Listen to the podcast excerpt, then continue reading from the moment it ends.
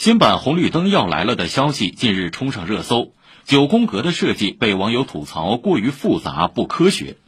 对此，公安部交通管理科学研究所昨晚发布情况说明：现行国家标准《道路交通信号灯设置与安装规范》于二零一七年七月一号实施，至今已五年没有修订，不存在今年实施新国标。网友指出的过于复杂的九宫格式信号灯是特殊组合的一种，仅适用于极少数复杂路口，以减少人车冲突，保障安全畅通。该标准从来没有对倒计时显示器作出规定，部分地方安装倒计时显示器依据的是推荐性行业标准《道路交通信号倒计时显示器》，可以继续正常使用。